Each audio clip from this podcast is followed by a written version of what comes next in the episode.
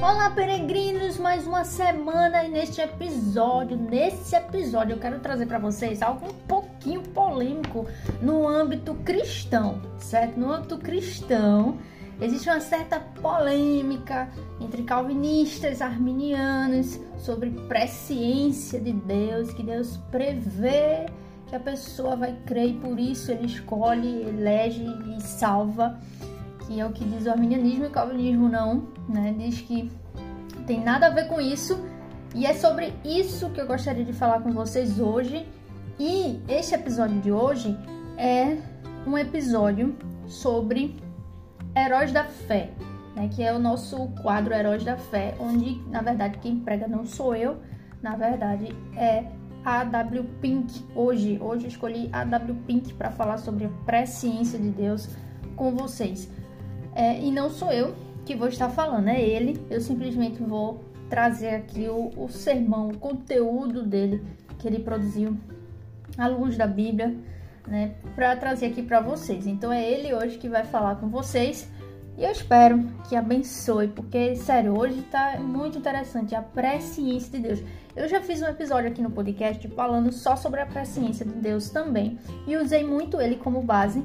Vocês podem conferir, é só arrastar. É um dos episódios mais antigos que tem. Na capa do episódio você vê lá Calvino e tem escrito na imagem presciência de Deus. Então você arrasta aí lá pro finalzinho, que é um episódio bem antigo. Então você pode ouvir mais para complementar ou então para aumentar ainda mais seu conhecimento a respeito do tema, de forma introdutória, obviamente, aqui no podcast, certo? Então senta aí, vamos conversar um pouquinho sobre os atributos de Deus, o que a W. Pink tem a nos ensinar à luz da Bíblia sobre presciência de Deus.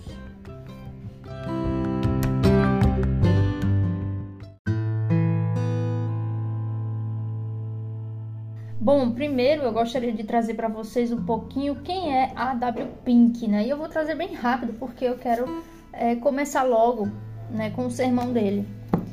E a W Pink é Arthur Walkington, não sei falar muito bem, Pink. Ele foi um professor bíblico de inglês que despertou o interesse renovado na exposição do calvinismo, do calvinismo e também da teologia reformada. Ele foi pouco conhecido na sua própria vida, mas ele se tornou um dos, um dos autores evangélicos mais influentes é, da segunda metade do século XX. Né? Então, basicamente, é isso. Ele é de, ele nasceu em 1886 no Reino Unido e ele faleceu em julho de 1952. E o sermão dele que eu vou trazer para vocês se encontra no livro que eu recomendo fortemente para que você obtenha esse livro. O nome do livro é Os Atributos de Deus. Os Atributos de Deus. E nesse livro ele aborda os atributos de Deus encontrados, revelados nas Escrituras. Ele fala sobre a solidão de Deus, os decretos de Deus, o conhecimento de Deus, a presciência de Deus, a supremacia de Deus, a soberania de Deus, a imutabilidade e etc. Santidade o amor, enfim, ele fala muita coisa, é muito bom. E eu gostaria de trazer aqui para vocês três capítulos. São três capítulos curtos. Por quê? Porque para você entender sobre a presciência de Deus, você precisa saber primeiro sobre os decretos de Deus e depois sobre o conhecimento de Deus, para depois você compreender com mais precisão a presciência de Deus. Então, por isso que eu vou seguir essa lógica do próprio livro dele, que é começando pelos decretos de Deus, depois o conhecimento de Deus, para a gente chegar onde eu quero chegar com vocês, que é a presciência de Deus, certo? Então, fiquem agora né, com a W. Pink pregando a palavra do Senhor para vocês. O decreto de Deus é o seu propósito ou a sua determinação com respeito às coisas futuras. Usamos o singular como fazem as escrituras lá em Romanos 8, 28, lá em Efésios 3, 11, porque houve somente um ato da sua mente infinita acerca das coisas futuras. Entretanto, nós nós falamos como se houvesse muitos decretos de Deus, porque a, a, as nossas mentes só conseguem pensar em ciclos sucessivos, conforme surgem os pensamentos, as ocasiões ou com referência a vários objetos do seu decreto, os quais, sendo muitos, parecem nos requerer um propósito diferente para cada um deles. O entendimento infinito de Deus não avança passo a passo ou de etapa a etapa. Lá em Atos 15, 18 diz: Conhecidas são a Deus desde o princípio do mundo todas as suas obras.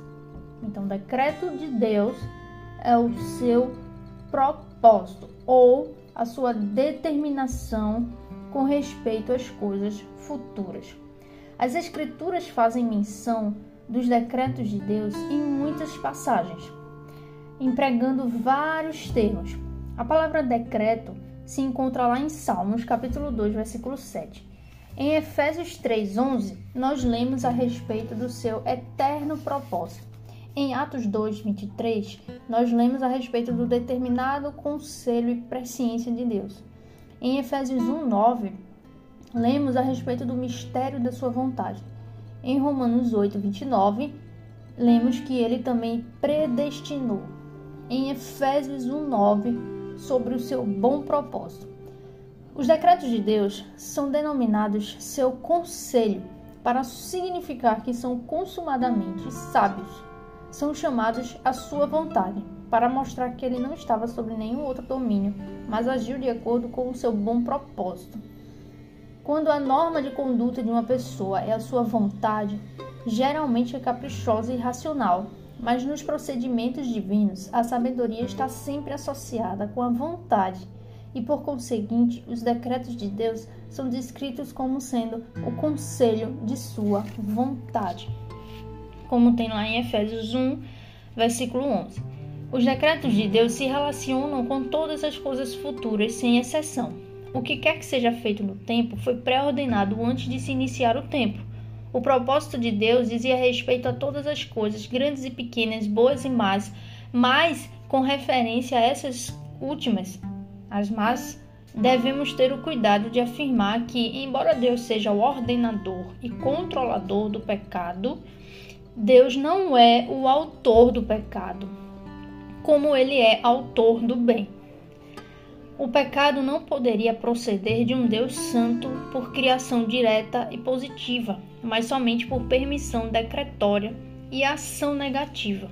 O decreto de Deus é tão abrangente quanto o seu governo, estendendo-se a todas as criaturas e a todos os eventos. Relaciona-se com a nossa vida e com a nossa morte, com o nosso estado no tempo, bem como na eternidade. Como Deus faz todas as coisas segundo o conselho da sua vontade, ficamos sabendo por suas obras em que consiste ou consistiu o seu conselho, assim como avaliamos a planta de um arquiteto inspecionando o edifício que foi construído sob a sua direção. Deus não decretou meramente criar um homem, colocá-lo na terra e depois deixá-lo entregue à sua própria direção descontrolada. Antes, fixou todas as circunstâncias do destino dos indivíduos e todas as particularidades que a história da raça humana compreende desde o seu início até o seu fim. Ele não decretou simplesmente o estabelecimento de leis gerais para o governo do mundo, mas ele dispôs a aplicação dessas leis a todos os casos particulares. Nossos dias estão contados, como estão contados os cabelos das nossas cabeças podemos estender, podemos entender a extensão dos decretos divinos pelas distribuições providenciais, mediante as quais eles são executados. Os cuidados de Deus alcançam as criaturas mais insignificantes e os eventos mais diminutos, como a morte de um pardal e a queda de um fio de cabelo. Propriedades dos decretos divinos. Consideremos agora algumas das propriedades dos decretos divinos. Primeiro, são eternos. Supor que qualquer um deles foi ditado dentro do tempo é supor que ocorreu algum novo acontecimento, surgiu algum evento imprevisto ou alguma combinação inesperada de circunstâncias que induziu o autismo a idealizar uma nova resolução. Isso favoreceria a ideia de que o que isso favoreceria a ideia de que o conhecimento de Deus é limitado e que ele vai ficando mais sábio com o decorrer do tempo. o que seria uma horrível blasfêmia. Ninguém que crê que o conhecimento divino é infinito, abrangendo o passado, o presente e o futuro, jamais admitirá a errônea doutrina de decretos temporais. Deus não ignora os eventos futuros que são executados por violações humanas. Ele os predisse em, inúmeros casos, e a profecia não é nada menos do que a manifestação da sua presciência eterna. As Escrituras afirmam que os crentes foram escolhidos em Cristo antes da fundação do mundo, lá em Efésios 1,4. Sim, que foi então que a graça lhes foi dada, 2 Timóteo 1,9.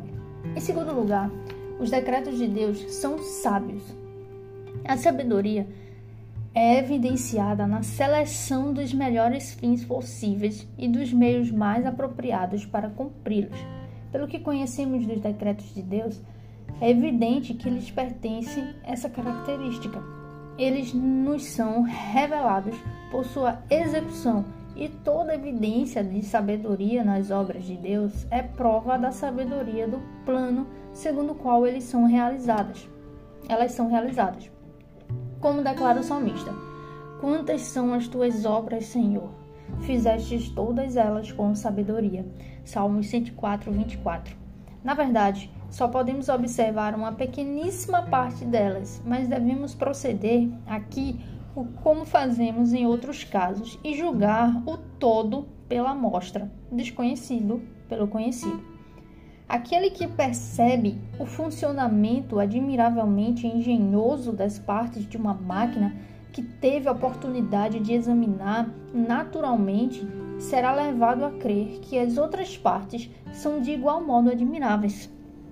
Da mesma maneira, devemos persuadir as nossas mentes quanto às obras de Deus quando dúvidas nos invadem. E devemos repelir quaisquer objeções sugeridas por alguma coisa que não podemos conciliar com as nossas noções do que é bom e sábio. Quando alcançarmos os limites do finito e contemplarmos os misteriosos domínios do infinito, exclamaremos: Ó oh, profundidade da, de, da riquezas, ó oh, profundidade da riqueza da sabedoria e do conhecimento de Deus. Romanos 11, 33. Em terceiro lugar, são livres.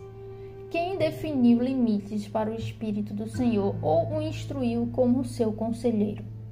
A quem o Senhor consultou que pudesse esclarecê-lo e que lhe ensinasse a julgar com justiça? Quem lhe ensinou o conhecimento ou lhe apontou o caminho da sabedoria? Isaías 40, 13 ao 14. Deus estava sozinho quando elaborou seus decretos e as suas determinações não foram influenciadas por nenhuma causa externa. Ele tinha liberdade para decretar ou não e para decretar uma coisa e não outra. É preciso atribuir essa liberdade àquele que é supremo, independente e soberano em tudo que faz. Em quarto lugar, são absolutos e incondicionais. Os decretos de Deus são absolutos e incondicionais. A sua execução não depende de qualquer condição que pode ou não pode ser cumprida. Em cada caso em que Deus decretou um fim, decretou também todos os meios para esse fim. Aquele que decretou a salvação dos seus eleitos também decretou produzir fé neles. 2 Tessalonicenses 2,13 meus, Isaías 46, 10 diz: Meu propósito permanecerá em pé e farei tudo o que me agrada. Todavia, não poderia ser assim se o seu conselho dependesse de uma condição que não pudesse ser cumprida. No entanto, Deus faz todas as coisas segundo o propósito da sua vontade, como diz Efésios 1, 11. Agora, o que, o que a gente pode falar a respeito da responsabilidade do homem? Lado a lado com a imutabilidade e invencibilidade dos decretos de Deus, as Escrituras ensinam claramente que o homem é uma criatura responsável e que tem que responder por suas ações. E se as nossas ideias se formarem com base na palavra de Deus, a defesa de um daqueles ensinos não levará à negação do outro.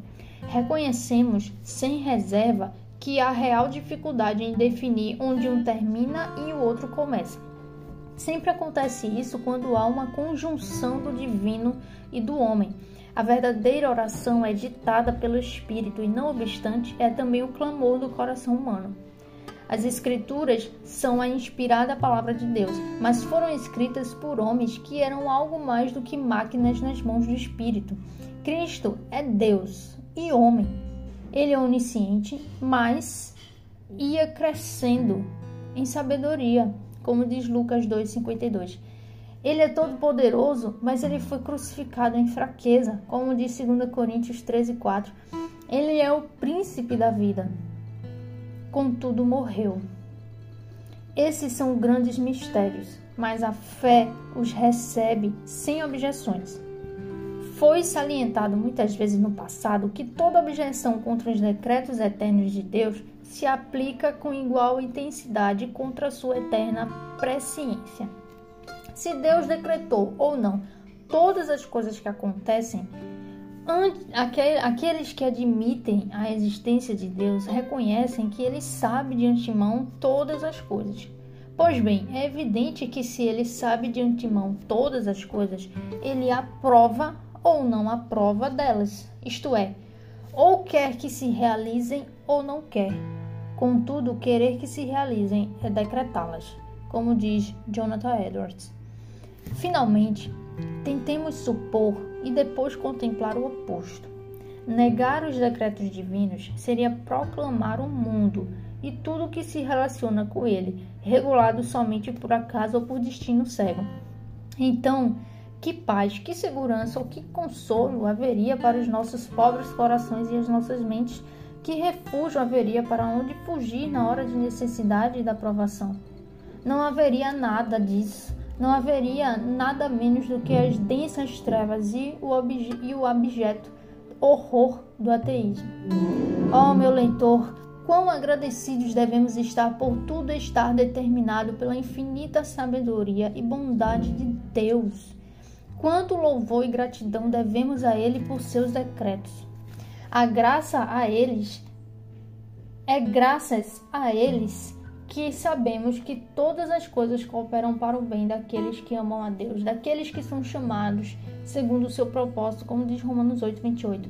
Podemos muito bem exclamar, porque dele e por meio dele, para ele, são todas as coisas. A ele, pois, a glória eternamente. Amém. Romanos 11, 36.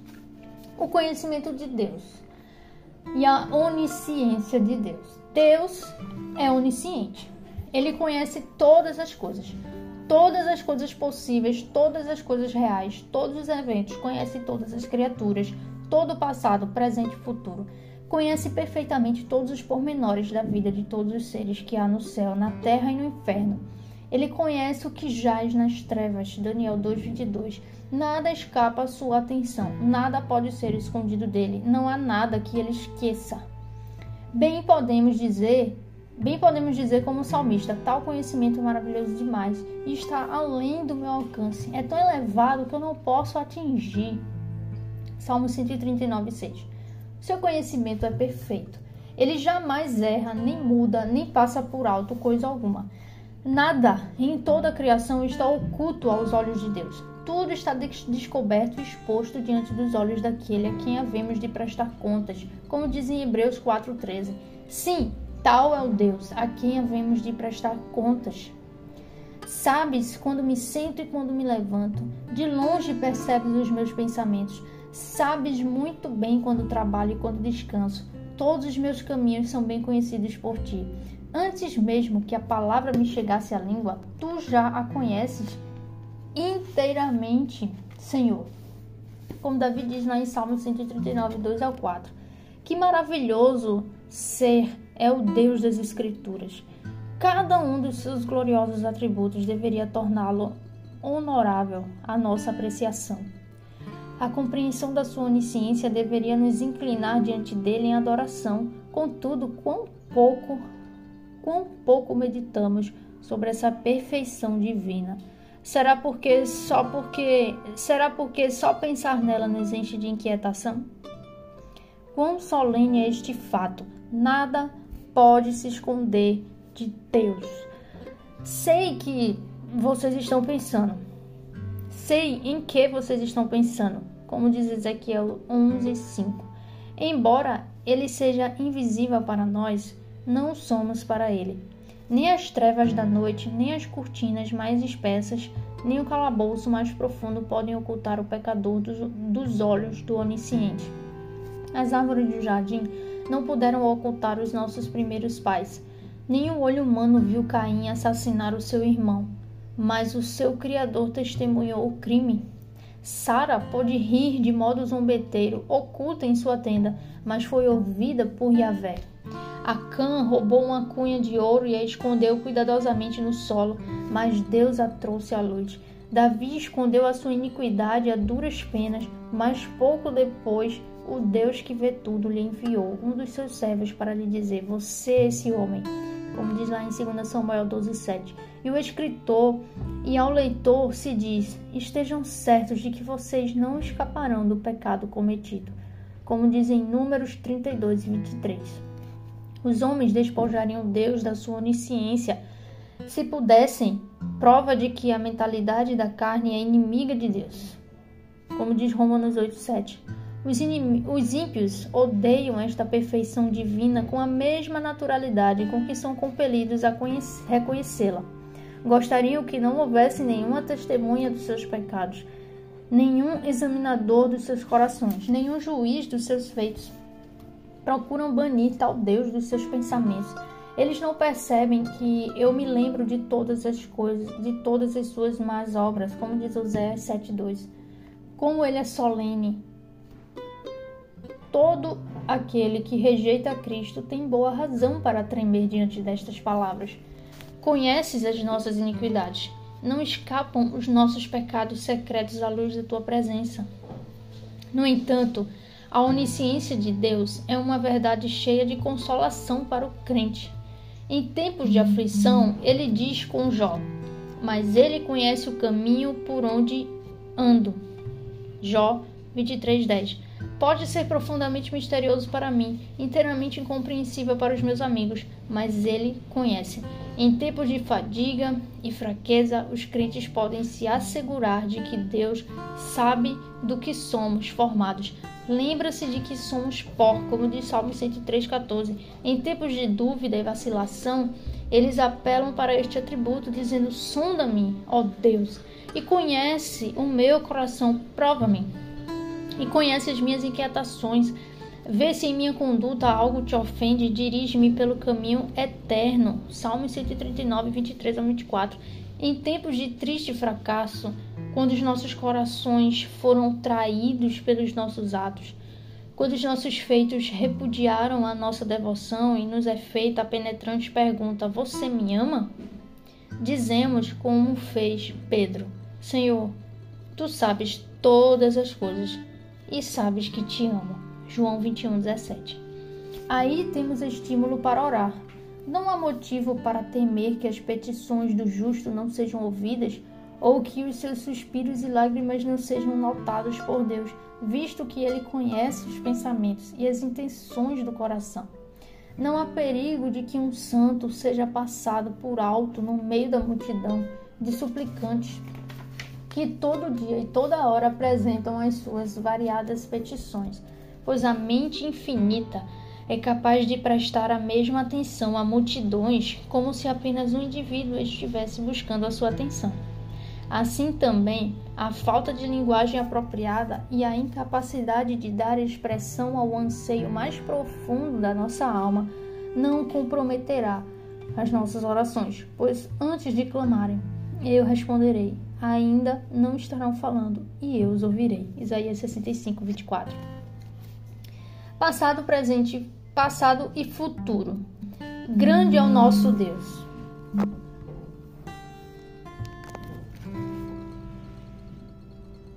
Grande, grande, grande é o nosso soberano e tremendo é o seu poder. É impossível medir o seu entendimento. Salmo 147, 5.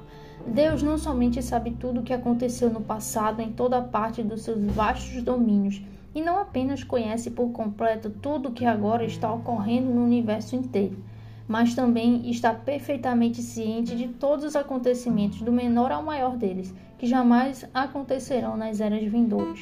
O conhecimento que Deus tem do futuro é tão completo quanto o seu conhecimento do passado e do presente. Isso porque o futuro depende totalmente dele mesmo.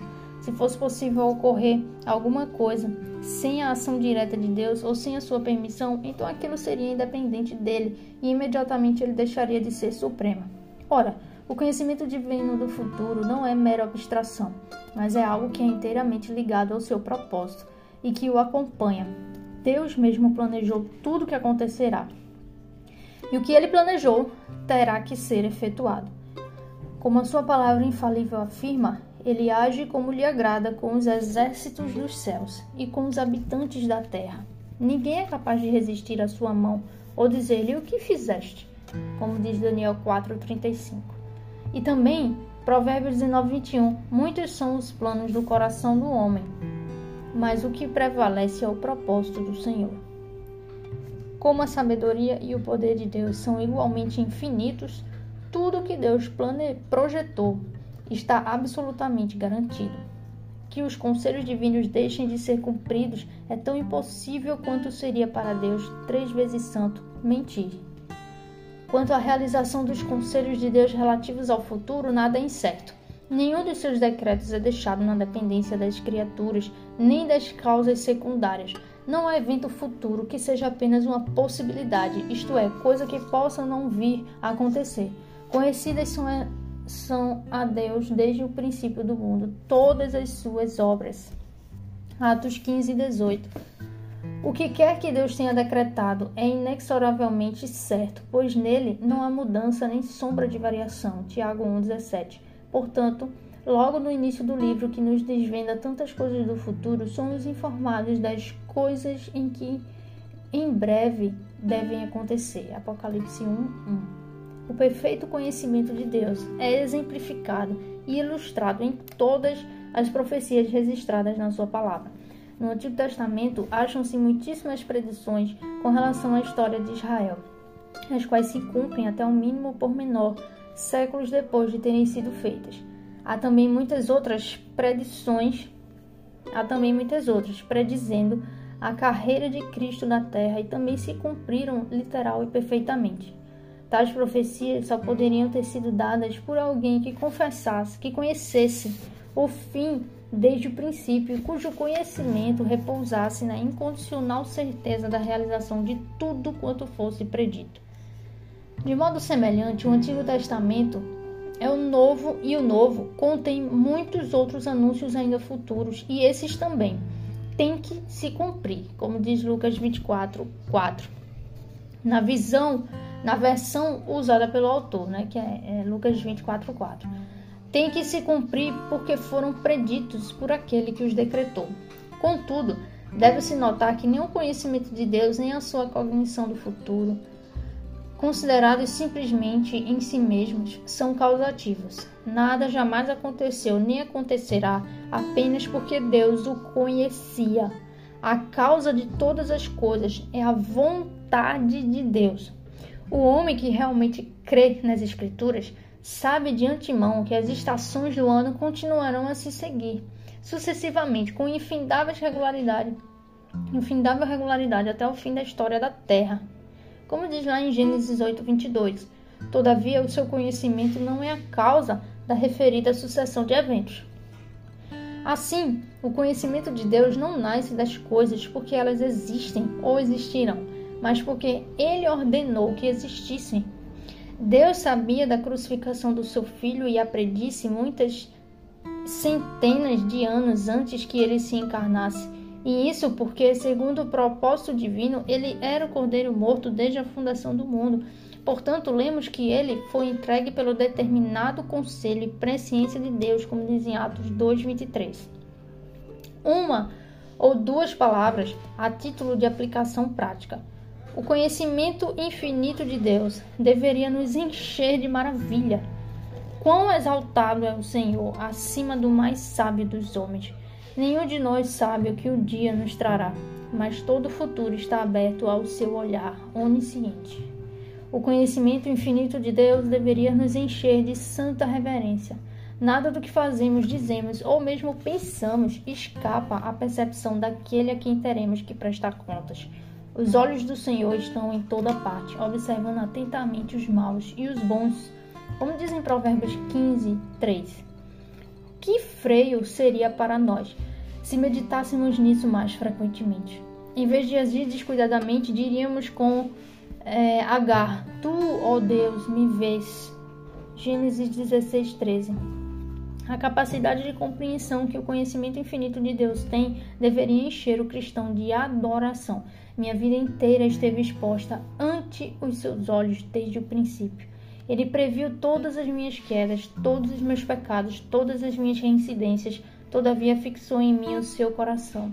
Como a percepção disso deveria me fazer prostrar em, em adoração e admiração diante dele. A presciência de Deus. Que controvérsias foram geradas por este assunto no passado? Contudo, qual verdade das Escrituras Sagradas existe que não tenha se tornado ocasião para batalhas teológicas e eclesiásticas? Qual? A divindade de Cristo, seu nascimento virginal, sua morte expiatória, seu segundo advento, a justificação do crente, sua santificação, sua segurança, a igreja, sua organização, seus oficiais e sua disciplina, o batismo, a ceia do Senhor e uma porção de outras preciosas verdades que poderiam ser mencionadas. Todavia, as controvérsias sustentadas não fecharam a boca dos fiéis servos de Deus. Então, por que deveríamos evitar a disputa, a disputada questão da presciência de Deus? Porque na verdade há alguns, porque na verdade há alguns que nos acusarão de fomentar contendas. Que outros, que outros se envolvam em contendas se quiserem, o nosso dever aqui é dar testemunho segundo a luz concedida a nós. Agora vamos eliminar o primeiro erro. Há duas coisas referentes à presciência de Deus que muitos ignoram. Primeiro, o significado do termo e segundo, o seu âmbito bíblico. Por essa ignorância ser tão generalizada, é fácil os pregadores e os mestres impingirem perversões deste assunto até mesmo ao povo de Deus. Só há uma salvaguarda contra o erro: estar firme na fé. Para isso é preciso fazer diligente estudo com oração e receber com humildade a palavra de Deus infundida. Só então ficaremos fortalecidos contra as investidas dos que nos atacam. Hoje em dia existem os que fazem mau uso desta verdade com o fim de desacreditar e negar a absoluta soberania de Deus na salvação dos pecadores. Assim como os seguidores da alta crítica repudiam a divina inspiração das Escrituras e os evolucionistas a obra de Deus na criação, alguns mestres pseudo-bíblicos andam pervertendo a presciência de Deus com o fim de pôr de lado a sua incondicional eleição para a vida eterna. Quando se expõe o solene e bendito tema da pré-ordenação divina, e o da eterna escolha feita por Deus de algumas pessoas para serem amoldadas à imagem do seu filho, o diabo envia alguém para argumentar que a eleição se baseia na presciência de Deus. E essa presciência é interpretada no sentido de que Deus previu que alguns seriam mais dóceis do que outros, que, que responderiam mais prontamente aos esforços do Espírito, e que por Deus saber que eles creriam por conseguinte, ele os predestinou para a salvação. No entanto, tal declaração está radicalmente errada. Perdão aí pelo barulho, porque aqui os vizinhos estão fazendo obra. Mas preste atenção no que ele diz. Veja, veja o que ele diz aqui. No entanto, tal declaração está radicalmente errada. Repudia a verdade da depravação total pois de defende que há algo bom em alguns homens, tira a independência de Deus, pois faz com que os seus decretos se apoiem naquilo que ele descobre na criatura. Vira completamente ao avesso as coisas, pois dizer que Deus previu que certos pecadores creriam em Cristo e por isso ele os predestinou para a salvação é o inverso da verdade. As Escrituras afirmam que Deus, em sua soberania, escolheu alguns para serem recipientes dos seus distinguidos favores, como dizem Atos 13, 48. E, portanto, ele determinou, lhes conferiu o dom da fé. A falsa teologia faz do conhecimento prévio que Deus tem da nossa fé a causa da eleição para a salvação, ao passo que a eleição por Deus é a causa e a nossa fé em Cristo é o efeito. Você vai entender. Antes de continuar discorrendo sobre este tema tão mal interpretado, façamos uma pausa para definir os nossos termos. O que se entende por presciência? Conhecer de antemão é a pronta resposta de muitos. Entretanto, não devemos tirar conclusões precipitadas nem apelar para o dicionário do vernáculo como o Supremo Tribunal de Recursos, pois não se trata de uma questão de etimologia do termo empregado. O que é preciso é descobrir como a palavra é usada nas Escrituras. O emprego que o Espírito Santo faz de uma expressão sempre define o seu significado e âmbito. Deixar de aplicar essa regra simples tem causado muito erro e confusão. Muitíssimas pessoas presumem que já sabem o sentido de certa palavra empregada nas Escrituras e então negligenciam provar as suas pressuposições por meio de uma concordância bíblica. Ampliemos esse ponto. Tomemos a palavra carne. Seu significado parece tão óbvio que muitos achariam uma perda de tempo examinar os seus vários significados nas Escrituras. Depressa se presume que a palavra é sinônimo de corpo físico e assim não se faz uma não se faz pesquisa alguma. De fato, porém, nas escrituras, carne muitas vezes inclui muito mais do que a ideia de corpo. Tudo que o termo abrange só pode ser verificado por uma diligente comparação de toda a passagem e que ocorre e pelo estudo de cada contexto separado. Tomemos a palavra mundo, por exemplo. O leitor comum da Bíblia imagina que essa palavra equivale à raça humana, e, consequentemente, muitas passagens que contêm o termo são interpretadas de forma errada. Tomemos a palavra imortalidade. Certamente essa não requer estudo. É óbvio que se refere indestrutibilidade. É, é óbvio que se refere à indestrutibilidade da alma. Ah, meu leitor, é uma tolice e um erro fazer qualquer suposição quando se trata da palavra de Deus. Se o leitor se der ao trabalho de examinar cuidadosamente cada passagem que se acham a palavra mortal e imortal, verá que essas palavras nunca são aplicadas à alma, mas sempre ao corpo. Pois bem, o que acabamos de dizer sobre carne, mundo e imortalidade se aplica com igual força aos termos conhecer e pré-conhecer. Em vez de imaginar que essas palavras não significam mais do que simples cognição, é preciso ver que as diferentes passagens em que elas ocorrem exigem ponderado e, cuidado, ponderado e cuidadoso exame. A palavra presciência ou pré-conhecimento não se acha no Antigo Testamento. Contudo, conhecer ou saber ocorre ali muitas vezes. Quando esse termo é empregado com referência a Deus, frequentemente significa o seguinte: considerar com favor, denotando não mera cognição, mas afeição pelo objeto em vista. Então, lá em Êxodo 33, 17, diz o seguinte: O conheço pelo nome. Em Deuteronômio 9, 24 diz: Vocês têm sido rebeldes contra o Senhor desde que os conheço. Em Jeremias 1, 5, Antes que eu te formasse no ventre materno, eu te conheci. Constituíram príncipes, mas eu não soube. Oséias 8:4 ou então Amós 3:2 que diz: De todas as famílias da terra, só a vós, a vocês, que eu tenho conhecido. Nessas passagens, conheci significa amei ou designei. Semelhantemente, a palavra conhecer é empregada muitas vezes no Novo Testamento, no mesmo sentido do Antigo Testamento. Vamos lá, Mateus capítulo 7, 23. Então eu lhes, então eu lhes direi claramente: nunca os conheci.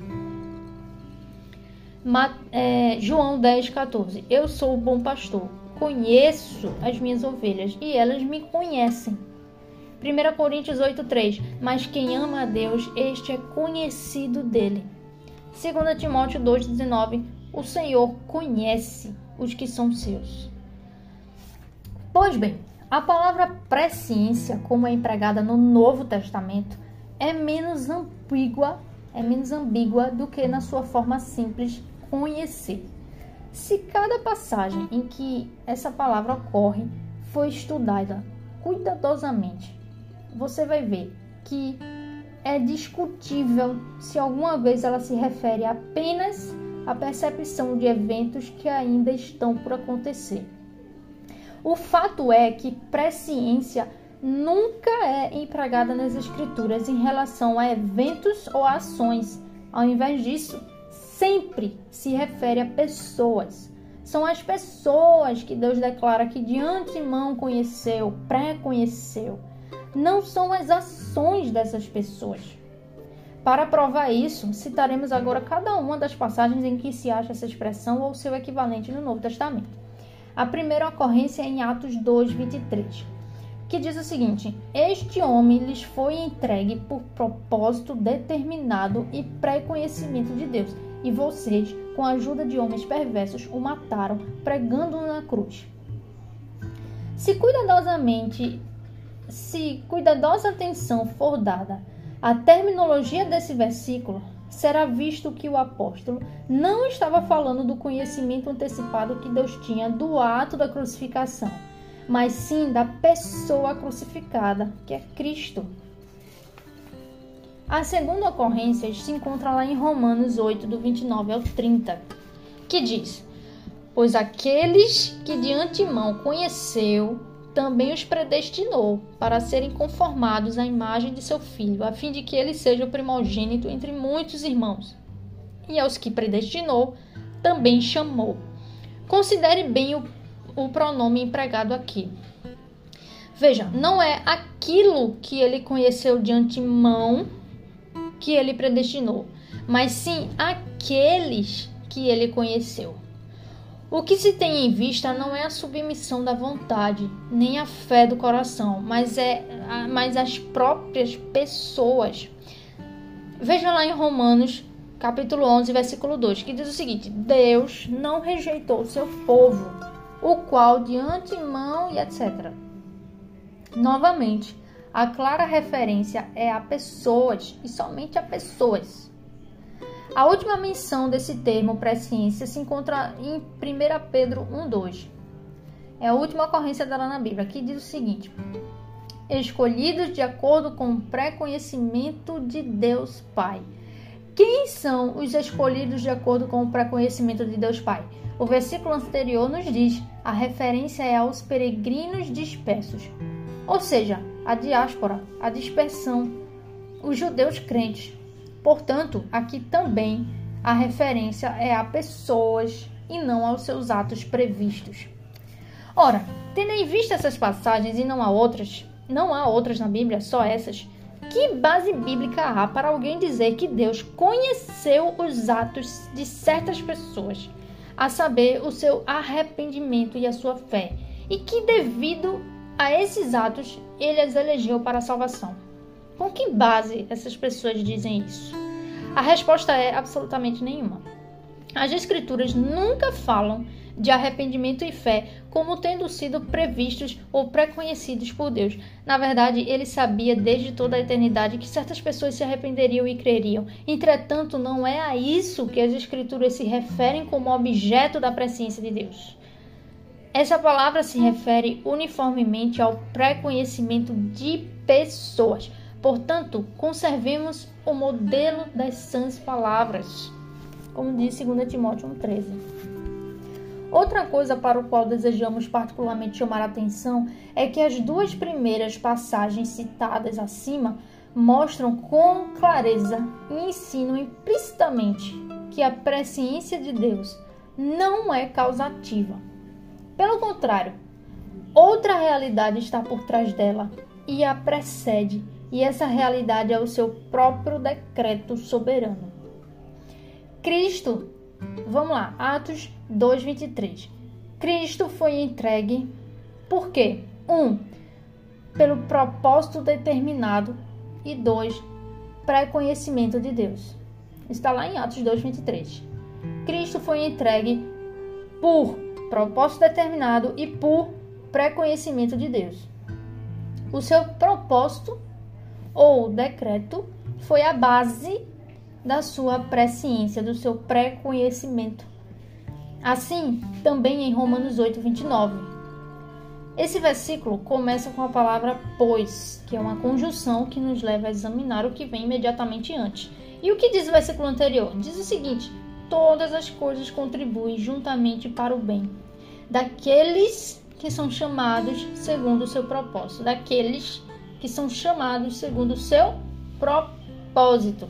Assim, a presciência de Deus, ela é baseada em seu decreto. Veja lá Salmos 2, 7. Veja, Deus, ele conhece de antemão o que será, porque ele decretou que há de ser.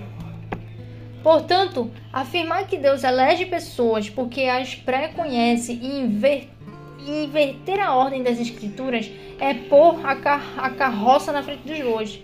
A verdade é esta: ele as pré-conhece, pré-conhece essas pessoas, predestina essas pessoas, porque as elegeu, porque ele as escolheu. Isso retira da criatura a base ou a causa da eleição e a coloca na soberania, na soberana vontade de Deus. Deus se propôs eleger certas pessoas, não por haver nelas ou por proceder delas alguma coisa boa, quer concretizada, quer prevista, mas unicamente por seu beneplácito. Quanto a por que ele escolheu os que, os que escolheu, não sabemos. Por que ele escolhe fulano e não ciclano, a gente não sabe. E só podemos dizer, sim, Pai, pois assim foi do teu agrado. Mateus 11, 26. A verdade patente em Romanos 8, 29 é que Deus, antes da fundação do mundo, elegeu certos pecadores e os destinou para a salvação, como diz 2 Tessalonicenses 2,13.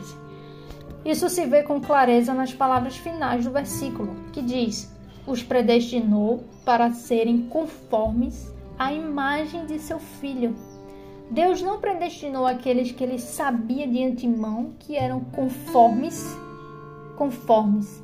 Ao contrário, aqueles que ele de antemão conheceu, isto é, que ele amou, que ele elegeu, ele predestinou para serem conformes a Cristo.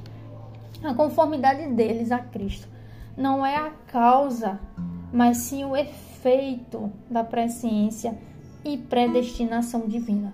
Deus não elegeu nenhum pecador porque previu que creria, que ia crer, pela razão simples, embora suficiente, de que nenhum pecador jamais crê enquanto Deus não lhe dá fé. Exatamente como nenhum homem pode ver antes que Deus lhe dê vista. A vista é um dom de Deus e ver é a consequência do uso do seu dom. Assim também a fé é dom de Deus e crer é a consequência do uso do seu dom. Se fosse verdade que Deus tinha elegido alguns para serem salvos porque no devido tempo eles creriam, isso tornaria o ato de crer um ato meritório, e nesse caso o pecador salvo teria motivo para se gloriar, algo que as escrituras negam enfaticamente, como diz Romanos 2:9. Certamente, a palavra de Deus é bastante clara ao ensinar que crer não é um ato meritório ela afirma que os cristãos vieram a crer pela graça. Atos 18, 27. Se, pois, vieram a crer pela graça, absolutamente não há nada de meritório em crer. E se não há nada de meritório nisso, não poderia ser o motivo ou causa que levou Deus a escolhê-los. Não, a escolha feita por Deus não procede de coisa alguma existente em nós ou que provenha de nós, mas unicamente da sua soberana boa vontade. Mais uma vez, em Romanos 11:5, lemos sobre um remanescente, segundo a eleição da graça, segundo a eleição da graça. Aí está, suficientemente claro. A eleição é da graça. E a graça é favor imerecido, coisa a que não tínhamos direito algum diante de Deus. Vê-se, pois, como é importante que tenhamos ideias claras e bíblicas sobre a presciência de Deus. Os conceitos errados sobre ela inevitavelmente levam a ideias que desonram um em extremo a Deus. A noção popular da presciência de Deus é inteiramente inadequada. Deus não somente conheceu o fim desde o princípio, mas planejou, fixou, predestinou tudo desde o princípio. E como a causa está ligada ao efeito, assim o propósito de Deus é o fundamento da sua presciência. Então, se o leitor for um cristão verdadeiro, é porque Deus o escolheu em Cristo antes da fundação do mundo, como diz Efésios 1, 4, e o fez não porque previu que você creria, mas simplesmente porque lhe agradou fazê-lo. Você foi escolhido apesar da sua incredulidade natural. Sendo assim, toda glória e todo louvor pertence a Deus somente.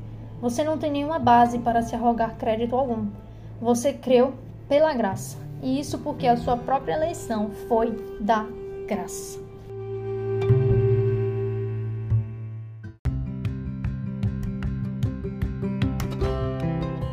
Então é isso, gente. Nossa, vocês já perceberam. Eu só li três capítulos curtíssimos desse livro. E vocês perceberam o quão esse livro é poderoso e quão que, que ele é ele é revelador, ele traz muitas coisas importantes a respeito sobre Deus e sobre a presciência, né? Para mim é um dos capítulos mais interessantes desse livro e eu quis muito trazer isso para vocês, para trazer luz a respeito disso. Então eu recomendo que você leia o livro Os Atributos de Deus de A.W. Pink. Procure aí, com certeza você vai encontrar. É um dos livros mais vendidos dele.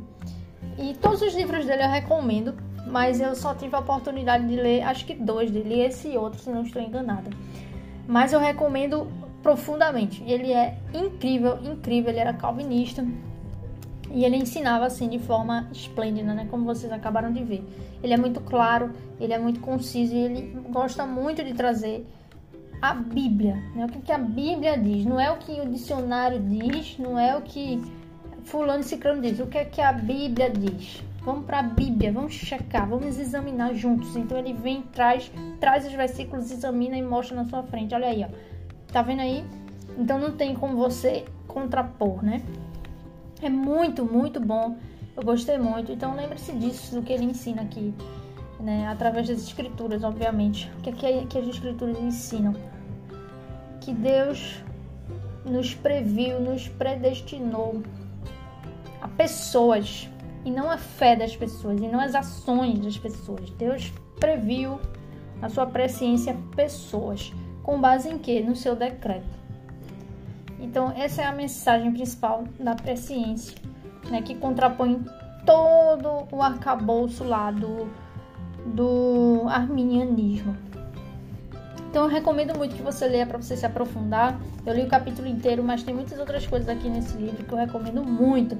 Então que Deus abençoe você. Espero que a W Pink tenha esclarecido muitas coisas para você. E uma boa semana e a gente tem novidades por aí. Acompanhe lá o Instagram, arroba